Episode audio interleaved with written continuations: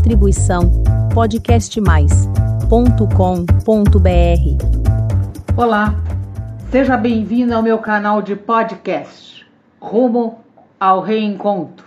Eu sou Tereza Faria Lima e hoje refletiremos sobre o tempo, uma ilusão? Vamos refletir?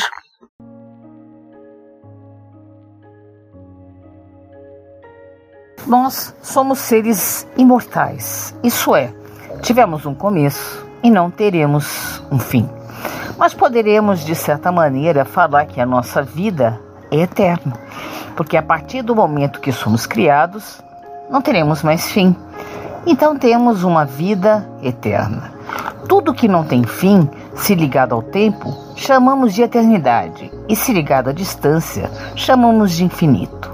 A excelente notícia é que temos todo o tempo do mundo e mesmo que tudo dê errado, 200 vezes, 500 vezes, 300 vezes, sempre vai haver uma vez mais. Isso, porém, tem um grande efeito colateral que é a procrastinação deixar para amanhã o que podemos fazer hoje. E cabe nós lembrarmos que é melhor. Aquilo que podemos deixar para tarde, na realidade, fazemos pela manhã. Isso é, não deixar para tarde o que nós podemos fazer pela manhã.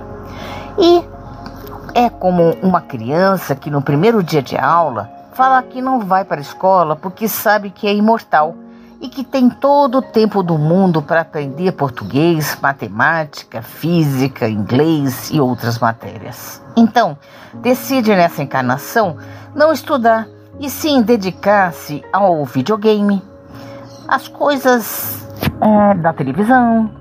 E você dá a ela esse direito, ou em nome de Jesus, a pega pela orelhinha e a leva para a escola? O que, que você faz? A imortalidade só é interessante para quem está bem, porque para quem está mal, Quanto mais tempo, pior imagina alguém preso por 10 anos ou com uma tremenda dor de dente ganhar mais tempo nessas circunstâncias. Não é um bom negócio, mas é causa de escândalo, dor e sofrimento. Se a vida é eterna e se você tem todo o tempo do mundo, por que se esforçou, acordou cedo e veio domingo de manhã, no frio, ver uma palestra, por exemplo, evangélica? Essa é justamente a prova de nossa tese de hoje. Não adianta termos todo o tempo do mundo tristes, nervosos, com depressão. Nem sempre o mais é melhor. Você prefere passar um século preso ou um ano na Disney? A vida eterna, que é feita de um dia depois do outro e não se acaba, é o muito. O pouco, praticamente nada, é a nossa existência. Tanto é pouco que temos de vir outras vezes, já que uma vez só não dá para aprender o que precisamos. Com uma criança que, mesmo indo muito bem na escola, no ano seguinte, tem de voltar. Não porque esteja sendo castigada, mas porque ninguém aprende tudo num ano. E assim ela volta ano após ano, porque sempre pode aprender coisas novas ou rever aquelas nos quais foi reprovada. Nossa existência é o pouco, mas é importante porque de nada adianta saber que vamos viver um trilhão de anos se não sabemos dar conta de um domingo como hoje. Isso é bíblico. Quem não é fiel no pouco, jamais o será no muito. Então é melhor aproveitarmos o tempo e cuidar do pouco que é o dia a dia, porque o muito é uma porção de poucos juntos. Marcamos o tempo pelo calendário, que vai nos dar o dia, o mês, o ano, e pelo relógio, que nos dá a hora e o minuto. O relógio é uma invenção fantástica para organizar sociedades modernas, para que todos mantenhamos o mesmo horário, mas não tem serventia se estamos, por exemplo, perdidos no deserto. Nossa proposta é estudar o tempo mental, que é como fazem os espíritos superiores, que nunca estão sujeitos ao tempo que marcamos no relógio.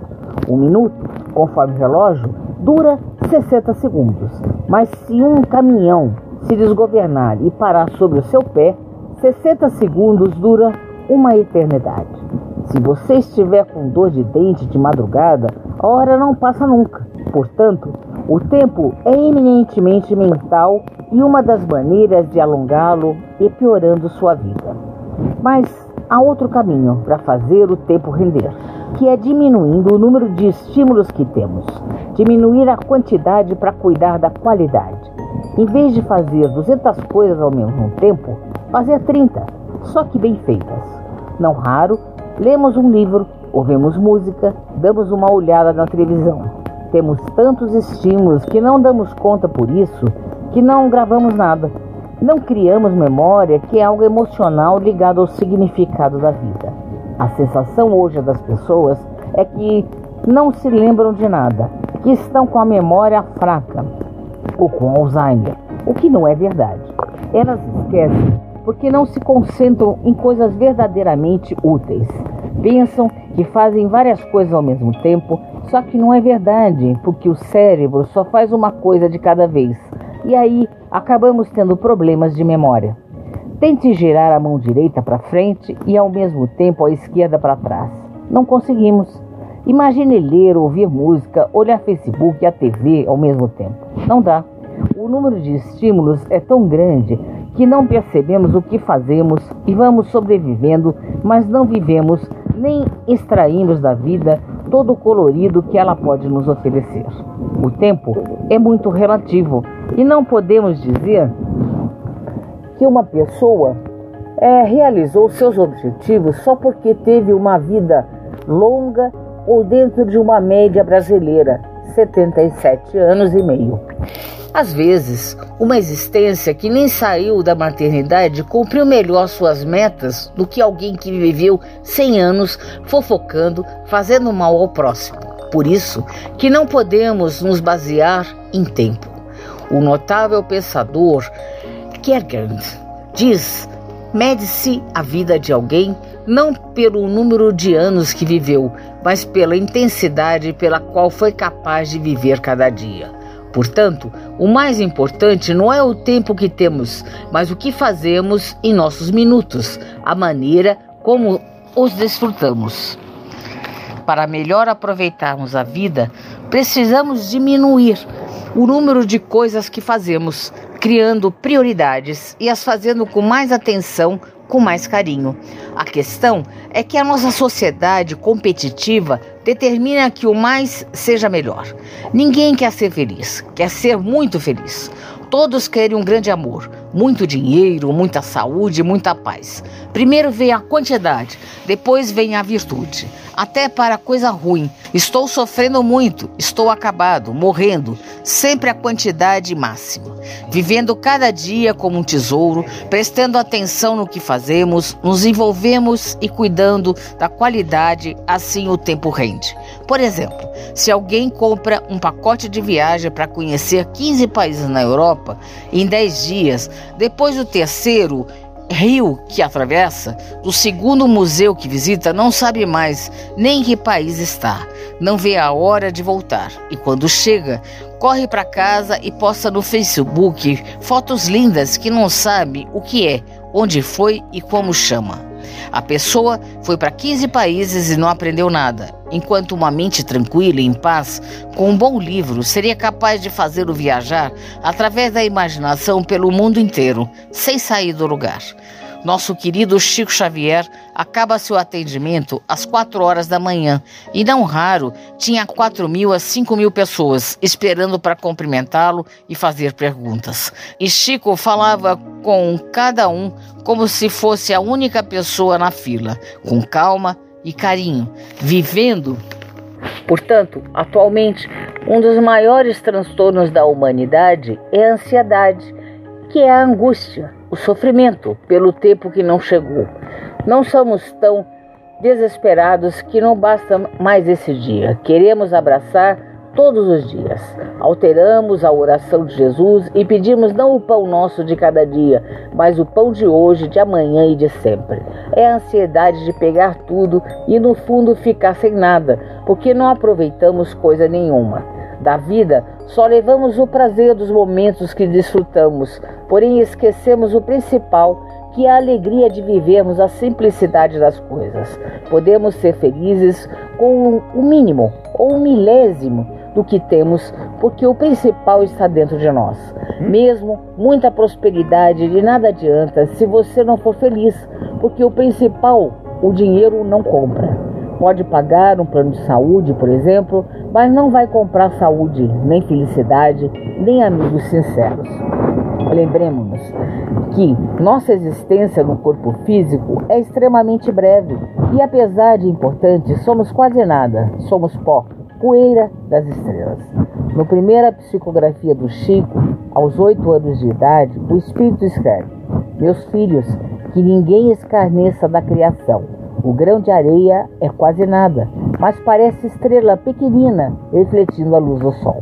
Então, o quase nada, o pequenino, dadas as devidas proporções de amor e carinho, pode ser potencializado, transformando-se numa estrela de bênçãos, oportunidades, alegrias, felicidade e paz. Pensemos na vida desse jeito para aproveitarmos o tempo que Deus nos oferece e assim mudarmos nossa maneira de pensar, construindo uma vida interior melhor e automaticamente um mundo mais feliz. Agradeço primeiramente a Deus, nosso Pai Criador, fonte inesgotável de todo amor e bondade, causa de todos os amores e também a sua presença. Para nos despedirmos, faremos aquela bênção muito antiga da Europa medieval, que os camponeses faziam ao se despedirem das pessoas que mais amavam. A bênção é muito simples, lembrando-se que a vida é simples e sofremos porque geralmente a complicamos. Que os ventos sempre soprem em suas costas, impulsionando-o para frente. Que o sol sempre brilhe em seu rosto, iluminando seus passos, trazendo luz, esperança e alegria de viver em sua vida muitas vezes difícil. Que as chuvas tão necessárias sempre caiam em abundância em seus campos e até encontremos de novo em outra oportunidade nessas voltas que a vida dá que Deus o tenha suave e seguro na palma de sua mão.